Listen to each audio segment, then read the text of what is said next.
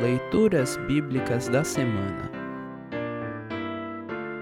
O trecho do Evangelho para o terceiro domingo após Pentecostes está registrado em Marcos, capítulo 4, versículos 26 a 34. Para compreender melhor esse texto, ouça esta breve introdução.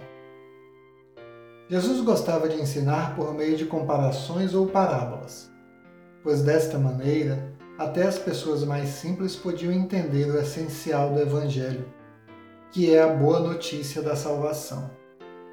O trecho a seguir traz duas parábolas.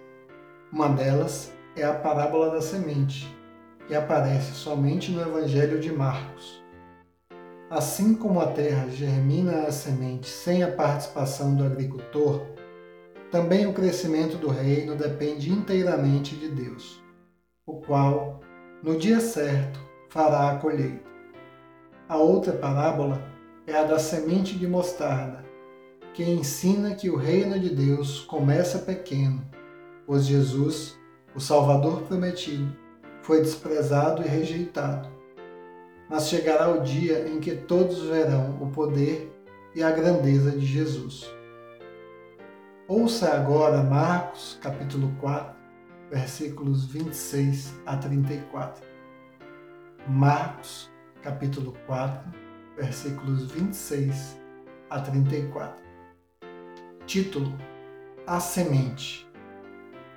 Jesus disse: O reino de Deus é como um homem que joga a semente na terra. Quer ele esteja acordado, quer esteja dormindo, ela brota e cresce sem ele saber como isso acontece. É a própria terra que dá o seu fruto.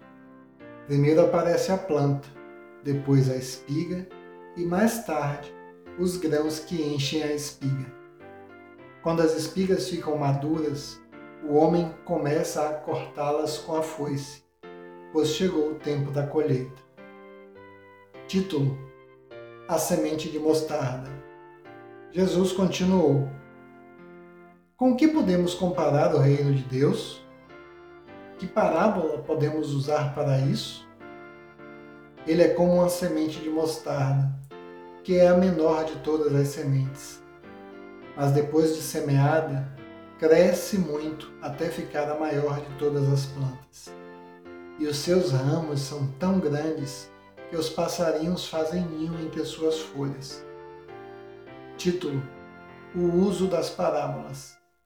Assim, usando muitas parábolas como estas, Jesus falava ao povo de um modo que eles podiam entender, e só falava com eles usando parábolas, mas explicava tudo em particular aos discípulos.